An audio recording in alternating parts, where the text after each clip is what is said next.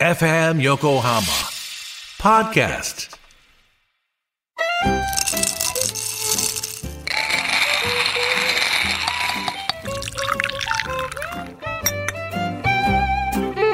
「コーヒートークセッション」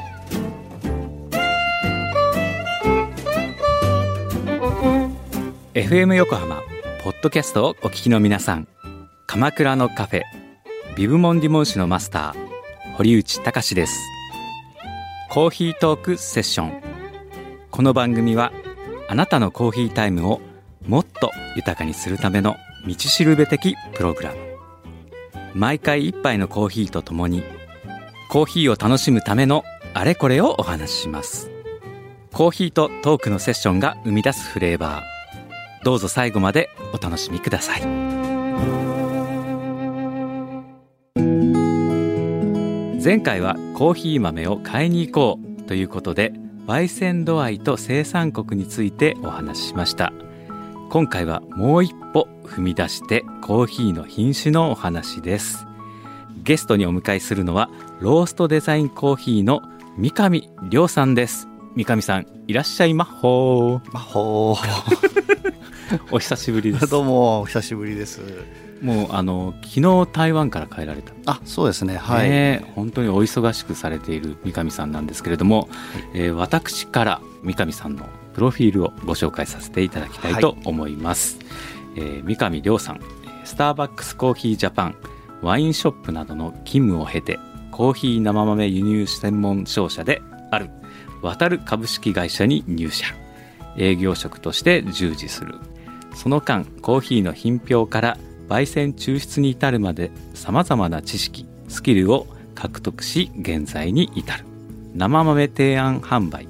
生産国買い付け消費国視察セミナー協議会コーチングなど多岐にわたる業務に従事。世界の焙煎協議会ワールドロースティングチャンピオンシップの日本代表コーチを7度にわたり拝命する。ローストデザインコーヒー品質設計商品開発コーヒーコンサルタントとして活動を行いコーヒーファナティック三上のペンネームにて執筆活動中。店舗のローストデザインコーヒーは新百合ヶ丘に奥様のひとみさんと2019年7月にオープン。そして2023年6月には向ヶ丘遊園駅に B サイド店をオープンされました。もう本当にお忙しいですね。このプロフィールをあのご紹介するだけでも本当にたくさんの業務に携われていらっしゃるんですね。ねはいスターバックスジャパンからコーヒー業界に。そうですね。はい。うんもともとちょっとワインが好きだったっていうのもあったんですけれども、はい。何かのタイミングでまあスターバックスでね、はい。アルバイトすることになりまして、まあ、父親がまあリテールビジネスなんかも面白いから考えてみたらっていうふうなことも言われまして、はい。でまあ、ちょっとコーヒーどうかなと思って、まあ、スターバックスに入ったのが、まあ、コーヒー本格的にやろうかなと思った時のきっかけになりましたね。おいくつの頃だったんですか？26ぐらいの時ですかね、はい。ですか。もうそれ以来もずっとコーヒー一筋まあ、その後にちょっとねエノテカさんにあワインショップに入ってはい入ったんですけども、まあそうですね。でかっちりとまあコーヒーのキャリアをスタートしたのはやっぱり渡る入ってからになりますけれども、はい。ね渡るに入ってあの三上さんと私の共通の知り合いがあそうですね。はい。いまして、はいその方がきっかけでねお話をするようになったそうんですね。ですよね。はい。あの縁をつないでいただきました。先輩がね。先輩が。そうなんですよ。で三上さんとその渡さんのコーヒーの買い付けツアーというのに私も初めて参加したのがホンジュラスだったんですけれどもそ,、ね。はい。の時三上さんも一緒だったんですよね、楽しかったですね。楽しかったですね。ちょっと集大をさらした感じいやいやいやあの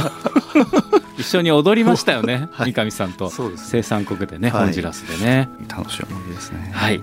で三上さんなんですけれども、えー昨年5本を出版されましてコーヒーファナティック三上のスペシャルティーコーヒー攻略本。えーコーヒーファナティックス概論焙煎抽出ということで、えーこちら文芸社さんねはい。出版されました。こちらはもう本当にこうスペシャルティーコーヒーを知る上で重要な一冊ということで本当にこうコーヒー好きの方から入門の方まで、まあ、すごく皆さん手に取っている本なんですよね。はいありがたいことですね。もう反響とかも大きいですよね。そうですね。はい。あのやっぱり文庫本なんでね、こう手に取りやすくて、割とパッと読みやすいっていうのはね、あの皆さんの役に立てたかなと思いますね。そうですよね。章立ても本当にこうここからここまでっていうのを区切りやすいですし、最初はちょっとわからないことも多かったけれども、うん、あのしばらくしてもう一回こう読んでみたらよくわかるっていうこともね多いですしね。はい、で、えー、今日はですねこの三上さんのご著書「コーヒーファナティック三上」のスペシャルティーコーヒー攻略本にあの紹介されているコーヒーの品種について、えー、三上さんと一緒に、はい、えー、話をしていきたいなと思っています。よろしくお願いします。よろしくお願いします。さて、えー、三上さんコーヒーの品種なんですけれども、はい、まあ、ざっくり言って品種って言ってもたくさんありますよね、はい、まずはこの品種についてこれだけは抑えていってほしいということっていうのはありますか、はい、あの日本語だとねすごいあのごっちゃになっちゃうんですけれども、はい、いわゆる種っていうスピーシーっていうところですね、はい、でその上にある属ですよね、まあ、ジーナスとかそういうふうなのがあるんですけど、はい例えばコーヒー業界とかで言っている、まあ、ティピカ種ブルボン種っていうのは、はい、その species の種のさらに下に下になるもので、うん、まあ、いわゆる variety とか、はい、あとは日本語で言うと耕作品種。耕作品種、はい、英語で言うと cultivar とかね、うん、そういうふうなあのものになるんですね。なのでアラビカ種っていうのはアラビカの species の種なんですけど、うん、その下にさまざまなのがつながってんで、はい、ティピカ種アラビカ種っていうのがなんか同じように聞こえちゃう時があるんですね。大元はっていうことですね。はい、なので、えー、アラビカ species はい、種とロブスタ species 種と、あとリベリカ species っていう種がまあいわゆるまあコーヒーの飲料としてまあ大きくあるもので、まあ、その下でね、うん、いろいろな品種があるよっていう形に分かれてるんですかね。っていう形になってますね。なるほど。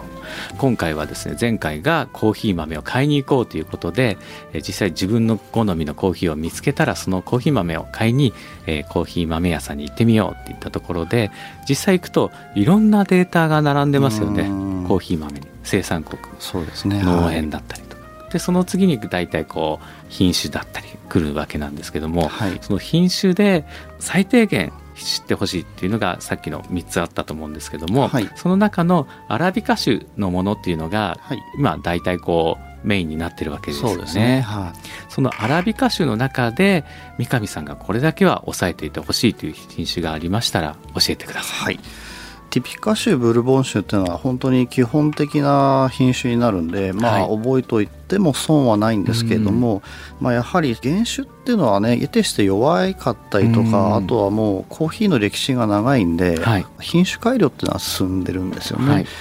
なので覚えてても実際にそれ飲めないみたいな ケースが結構あるんで。まあそうですね、はい。うんうんうん、なので、まあ、ティピカブルボンっていうのはまあ基本で抑えてて、まあ、ブルボンの方はね、はい、あの当たりやすい品種にはなりますね、ねうん、なのであとブルボン種の変異種のカトゥーラそれからまあ同じくカトゥアイですね、はい、ここら辺はまず中米の基本的な品種になってくるので、まあ、ここら辺を押さえていただくっていうのが、まず分かりやすいかなと思いますね、はい、この辺が基本的なアラビカ種の品種ということですね、はい、それではその僕も大好きなブルボン種なんです。まあブルボン種 ってもともとレユニオン島のそうです、はい、から生まれた、はい、まあ、それがブルボン島っていう名称だったからブルボン州。そうですね。アフリカの東側にね、はい、あの浮かぶところに、えー、フレンチミッションっていうね、えー、修道士団体ですね、はい、が、まあ、入植してブルボンの、えー、苗木を持ってきたっていうのがね、えー、元になってますね。なるほど。フレンチミッションっていう言葉何なんですか？とまあ、名前からしてそのフレンチなんでフランスっていうのと、はい、あとミッションっていうのはやっぱりあのミッショナリーとかね、はい、そういういわゆるこうカソリック系の布教のね、うん、団体のことなんですけど、はい、そのフランス人宣教団体の布教活動の傍らでコーヒーが伝播しているという形になります、なんかすごい面白いですねコーヒーの伝わり方も。はい。宣教しながらこうコーヒーも渡り歩いてるっていう、はい、興味深いですね。そうですね。はい。三上さんがこの基本的なもので、えー、今ティピカブルボンカトゥーラカトゥアイの中でお好きなのっていうのはありますか？カトゥアイは結構好きですね。はい。ティピカもね美味しいですし、まあ、ブルボンも好き、まあうんと言ったらまあみんな好きな感じになってきちゃうんですけど。まああの味の特徴とかっていうのは品種ではやっぱりありますよね。ありますけど、うん、明確にこうだっていうのはまだちょっと難しいっていうのはやっぱ土地との適合性も出てくるんで、うん、まあこんな感じというような言い方はできますけど、それは必ずしもそうなるっていうわけでもないですね。はい、そして、えーまあ、今基本的なものを4種類紹介しましたけれども、えー、続いてまたちょっとスペシャルティーコーヒーっていうところでいうと、はい、またいろんな品種があると思うんですけれども、ね。はい、まあ、私がピックアップしたのが SL28、はい、こちらはケニアですね。ですね。はい、うんこれもブルボン系統と言われて、まあ、世界を旅してきてで、えっと、今はないね。あのケニアのスコットラボラトリーっていうところですね、はいまあ、そこにまあ戻ってきたフレンチミッション系の品種なのでこれはブルボン系統と呼ばれてますね。スコットラボラトリーの頭文字ですね。そうですね。SL っていう。SL っていうのがついてますね、はい。なんか鉄道好きな人がそうですね、はい、結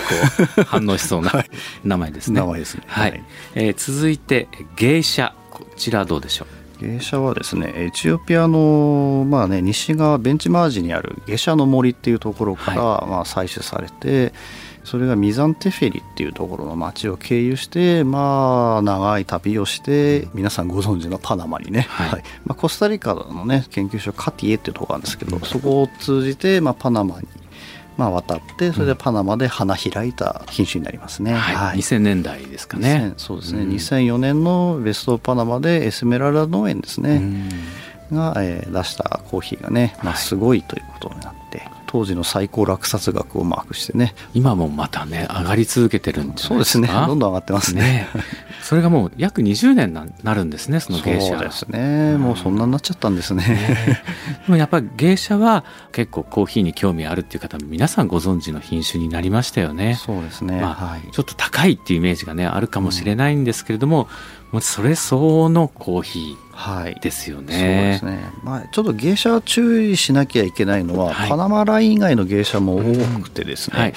いわゆるパナマの芸者はああいうフローラルな感じなんですけど、はい、その系以外の系統だとインド系統とかあとマラウイに戻ってきた系統がマラウイ芸者っていうのはありますね、あるんですけど、うん、ああいうフローラルな感じが出るのはパナマ系統ですね。うんエチオピアのゲシャビレッジがやってるゲシャっていうのは、はい、あれ彼ら独自の選別品種なんで いわゆるパナマのゲシャじゃないんですね。そうなんですか、はい、なのですごくね名前ややこしいんで気をつけといた方がいい品種でもあります。はい、なんかこの間あのガテマラのエルインヘルト農園に行った時の、まあ、やっぱ芸者も栽培しててそこはパナマのエスメラルダから苗を持ってきたっていうふうに言ってましたね。そう、ね。はい、そうやってこう農園というか国で苗を分けるっていうこともあるんですか？えっ、ー、とね中米の場合は、はい、あと南米も含めてアライアンスがあったりするんですよね、えー、プロメカフェっていうのがあって、はい、それは中米全体での、まあ、アライアンスになってるん。で、そういうところで苗を融通し合ったりとかなるほど、まあ、同時に研究したりってのあるんですけど、まあ、やっぱり工作作物で貴重な外貨取得源になりますんで、えー、まあみだりにですねまあまあそうですよね、はい、自分のこう利益をこう、ね、はい、なんでちょっとそこら辺は厳しくなってきてるんじゃないかなという部分もありますね。なるほど、はい。うん、さて、えー、続いてはパカマラ州です、はい、はい、ブラジルのバイア州で発生した1800年代に発生したマラゴジーペっていう大粒品種ですね。はいティピカの因子の系統なんですけど、あの結構古い品種ですよね。そのマラゴジーペ。はい、うん。それが、まあ、エルサルバドルの、まあ、ブルボンの品種であるパカスですね、はい、パカスさんの農園でできたからパカスなんですけど。名前から来てるんですね、はい、がの後輩がパカマラでこれもエルサルバドル発生の品種になります、ね、パカスとマラゴシッペの頭文字ですかね、はい、でパカマラと。パカマラってね、キムタク的な、はい、ちょっと違う まあ、そんな感じまあ、まあ、イージーな感じがね、こう、やっぱり中米とかラテン系だなって、名前から来てるっていうのはね、パカスさんの。味の特徴はいかがでしょうか？まあ芸者とは違うフルーティーさっていうのがね、はい、しっかり出てまして、まあ青りんごだったり、まあ、トロピカルフルーツ用だったりとか私は結構好きな、ね、味ですね、まあ、ひょっとしたらティピカの飲酒っていうのはパカマラとかに気づいてるんじゃないかなというブルボン系統とはちょっと違った感じのね印象を持ちますんでティピカの味はこんなんだったのかもしれないなって勝手に一人で思ってたります。はいこのパカマラはね先ほども話しましたけれどもエルインヘルト農園のパカマラというのがすごく有名ですね。もともと渡るの大阪支店でねエルインヘルトっていうのはお付き合いがあった農園だったんですけれども、はい、このパカマラで一躍スターダムになりましてですね、それでまあみんなびっくりしたっていう、それまでは結構ブルボンに力入れてまして、まあ、今でもまあブルボン作ってますけども、はい、はい、そうですね。エルインヘルトのブルボンとかね、えー、スタンプタウンとかにねよく扱いがあった、ね、アメリカのねコーヒー屋さんですね。はい。懐かしいですね。懐かしい。アメリカ生活がね 長かったです、ね、まあその頃はねちょっとコーヒーはあれだったんですけど。えと続いてはシドラ。こちらいかがでしょうか？シドラは割と最近ね、まあ、有名になったワールドバリスタチャンピオンシップですね、はい、のモモスコーヒーっていう韓国プサンのね、はいのジオンさんという女性の方のバリスタがねコロンビアのシドラ種のコーヒーを使って優勝されたことからすごいこのシドラっていうふうにね注目度が高まったっていうものになりますね、はい、エクアドル原産なんですけれども、はい、突然シドラって言い始めたん。ででしかもコロンビアのシドラだったんでそうですよね、はい、優勝した時の、はい、なんでもうなんだこれはってまあコーヒー業界いつもこんな感じなんですけど。なるほど。ティピカとブルボンの交配種だっていうふうにね、えー、結構最近まで言われててあれそれじゃあムンドノーボの兄弟みたいなもんだなと思ってね、ムンドノーボはこんな味しないんだけどシドラなんでこんな味するのかなと思って、まあ、よくよく蓋を開けてみたら実はそうじゃなかったと。エチオピア原生種系の品種で、しかもネスレですね。エクアドルにあるネスレの研究機関で栽培されてた品種でまあなんかチドラっていう木があるみたいなんですよ、うん、そうなんですか、はい、なんかそれに形が似てる。まあよくある話ですけど。でなんかそういう名前になったっていう話ですね、うん、はい、なんかちょうどあのコスタリカにコーヒーの買い付けに行った時にそのチャンピオンのバリスタの世界チャンピオンの人とみんなで食事をする機会があってちょうどその優勝した直後だったので、はい、あのシドラってどんな味なんですかって質問した時に、うん、もうスパークする味よとおっしゃってましたけどね。まあスパークというとなんか足、ね、酸がパーンって感じかなっていうふうですけど、まあやっぱりエチオピア系みたいな感じでフローラルでね、で甘さがあってボディがあって、まあ、ちょっと乳酸的な感じの雰囲気も個人的には感じるね、え品種じゃないかなと思ってますけどね。ここ近年でバーンと価格も上がってますね、ね、注目とともに。はいまあ、そういった、えー、品種がこうスペシャルティコーヒーでは今注目がありますけれども三上さんが個人的にこう注目している品種というのはありますか？そうですね。まずはね SL34 ですね。SL34、はい。まあ、先ほどあの堀内さんがおっしゃった SL28 ってあのこれケニアの品種なんですけれども、はい。まあ、同じくケニアでね多く流通しているの SL34 なんですけどこれ結構謎な品種であることが実は分かりましてですね、はい長らくブルボン系ってね、まあ、フレンチミッションの系統から言われてたんですけど、実はあのそうじゃなかったっていう話が出てきてましてですね。一説には、まあ、あのガテマガラから来たまあ、ティピカ系統が混在したんじゃないかということで、はい、ティピカ系統の因子があるっていうふうに言われてたんですけれども、まあ、最近の研究機関では、はい、まあ、独自の遺伝情報を持っているということがあってですね、まあ、まだその来歴がよく分かってない品種なんですけれども、すごくこう甘さとボディがしっかりしてていわゆるケニアでカシス系とかね、はい、よく言われるブラックフルス系は、この SL34 の由来じゃないかなって思えるくらい。なるほど、えー、はい。素晴らしい味が出てまして特に台湾コーヒーですね。ああ最近本当に注目を集めてますね。はい。えっ、と日本統治時代にハワイから台湾に持ち込まれたのはこの SL34 だったみたいなんですね。そうなんですか。で現地の人は、うん、よくわかんないから、まあ、ティピカとかあとはカチモールって言ってたんですけど 遺伝子分析したら SL34 だったっっていうところで。ですか。で、まあ、あの台湾のねコーヒーカッピングするイベントとか、うん、まあ、あとオークションのね審査するイベントとかで、はい、まあ、あのテイスティングすることができたんですけど、まあ、やっぱりこう赤りんごだったりとかすごい甘さとボディがねでまあ香りもすごくいいコーヒーが台湾の SL30 で感じられたんで、あここの因子があるんだってね、はい。えー、ちょっと個人的に気になってる品種な、ね、なるほど、はい、そしてもう一つぐらいありますか？そうですね。あとはねティピカメホラードっていうものですね。はい、はい。これちょっとシドラの兄弟みたいな感じなんですけど同じくエクアドルのそのネスレのね研究機関で開発された品種になります、はいでこちらも出自がよく分かってなかったんですけどね、うん、昔はそのティピカという名前とか、はい、あとは伝播したコーヒーが、まあ、ざっくりみんなティピカって言ってたんで、うん、まあ、そこから名前が来ているわけですね、うん、なので名前の意味としては開発されたとか、まあ、発展させたって意味があるんで、えー、発展系ティピカみたいなそんな意味なんですね。はい、改良改良型ティピカみたいな。改良型ティピカ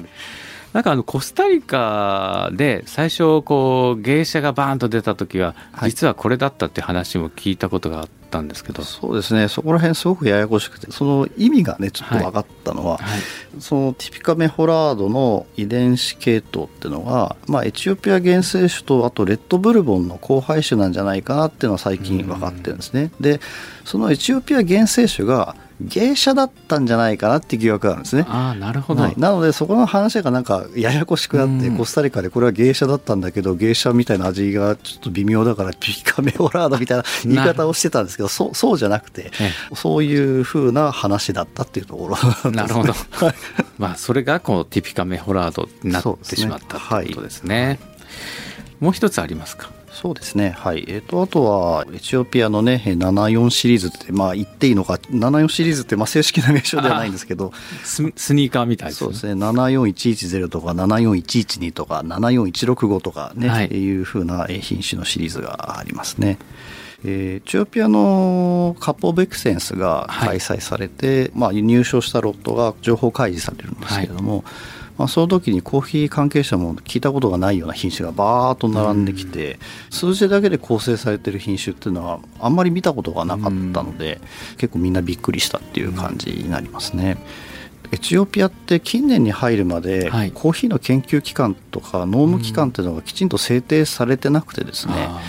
1900年代に入って、まあ、1970年代ですね、うん、ジャマイカジマアグリカルチャル、えー、コーヒーリサーチセンターだかな。リサーチセンターだかな。JARC、えー、ちょっと頭文字の順番が少し今 不確かなんですけど、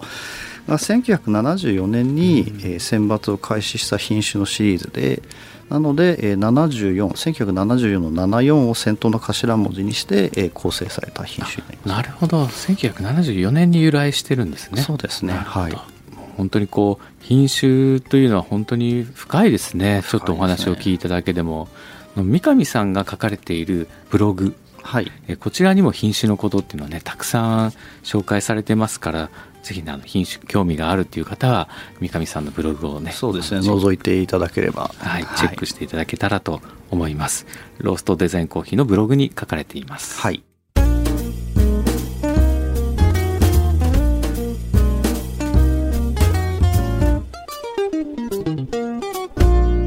コーヒートークセッション。さて、えー、この辺で今日の一杯を入れましょう、えー、今日は、えー、三上さんに、えー、コーヒー豆をご用意いただきました。何でしょうか今日は。い今日は、えー、ルワンダの新美 CWS の、えー、ハニーコーヒーになりますね。はい新美 CWS、はい、CWS って何の略ですか？コーヒーウォッシングステーションのね略になりますね、はい、はい、コーヒーが集積されている場所ですね。そうですね。はい。ウッドミルっていうことですか？はい。そうですね。はい、今日はあの品種の話をしたので品種に特化した豆なんですか？そうですね。まあこれもちょっとあのマニアックな話になっちゃうんですけども、はい、品種はねブルボンマヤゲスっていう品種になってまして、はい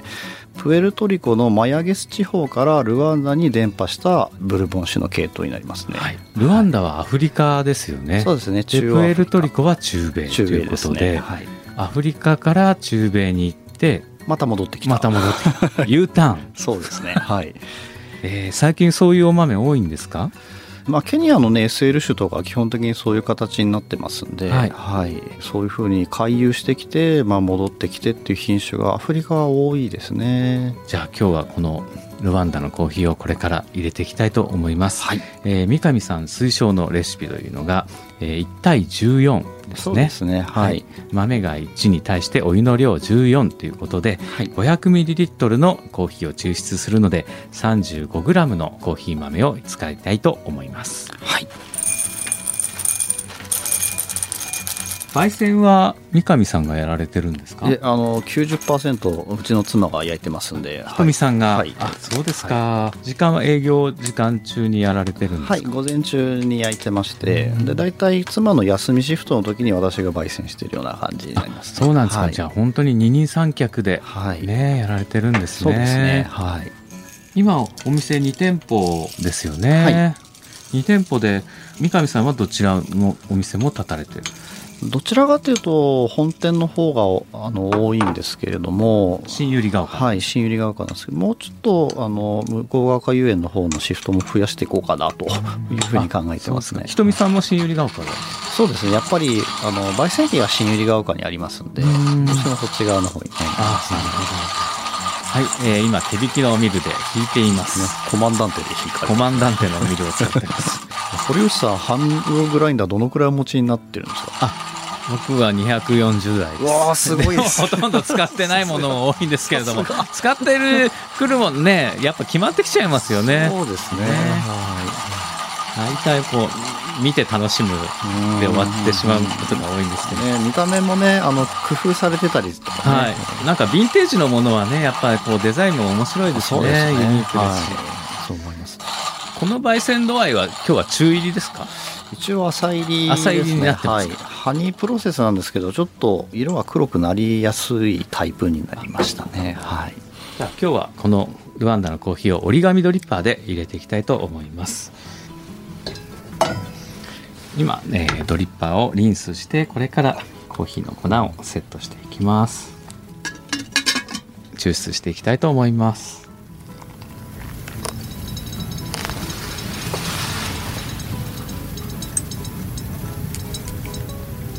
で初回があの 80ml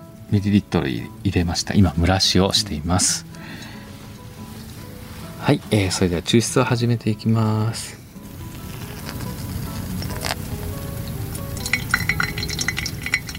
香りがいいですね。結構距離僕離れてるんですけどね、結構ね香るんですねやっぱりね。すごいですね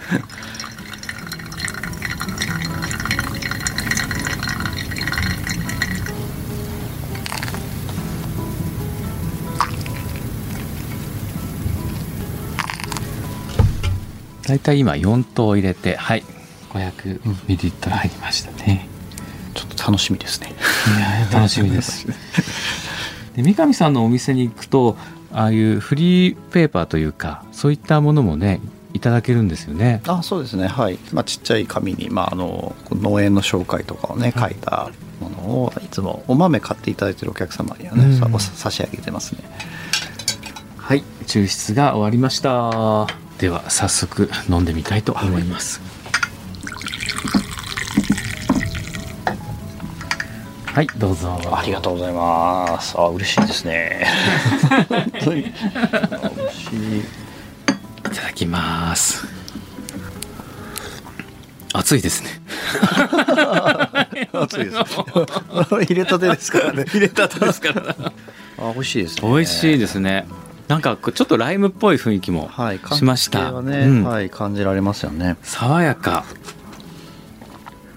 まあ、ハニーなんですけど、まあ、かなりナチュラルに近いですね。うん。うん。味もがっしりしてるんで、はい。まあ、ルワンダだとね水洗式、まあ、いわゆるケニア式って呼ばれる、生産処理になりますけど、まあ、まだまだこういうハニーとかねナチュラルって珍しいんで、そうですよね、すごい甘みも感じますし、ね。余韻がいいですね。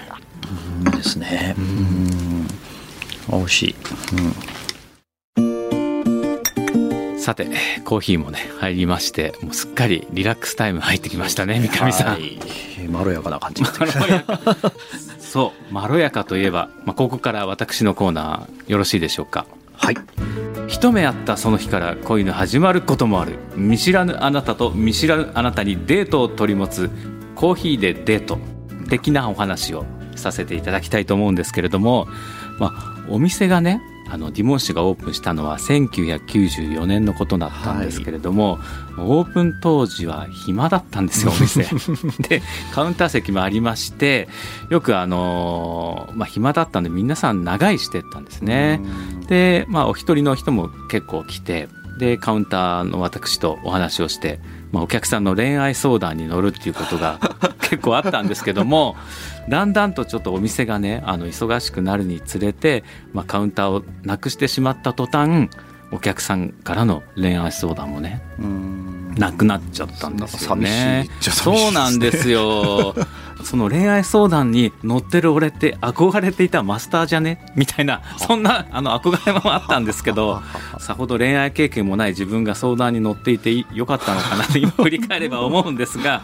まあリモン酒には大きいテーブルがあるんですよ、はい、まあ、ローストデザインさんにも大きいテーブルがありますよね。そうですね。で、はい、混雑時には、まあ、相席になるお席あると思うんですけども、まあ、ディモン酒にもあって、まあ、ある日こう一人で来店されたお客様が2組いらっしゃったんですよ。で大きいテーブルにそれぞれ1人ずつ男性と女性がおかけになってご飲食されてたんですけれども、はい、その男性の方がですね大きいカメラを持ってたんですね、うん、一眼レフの。うん、でちょうどご相席されていた女性がカメラにね興味があったみたいで、はい、そのカメラについて質問をされてたんですよね。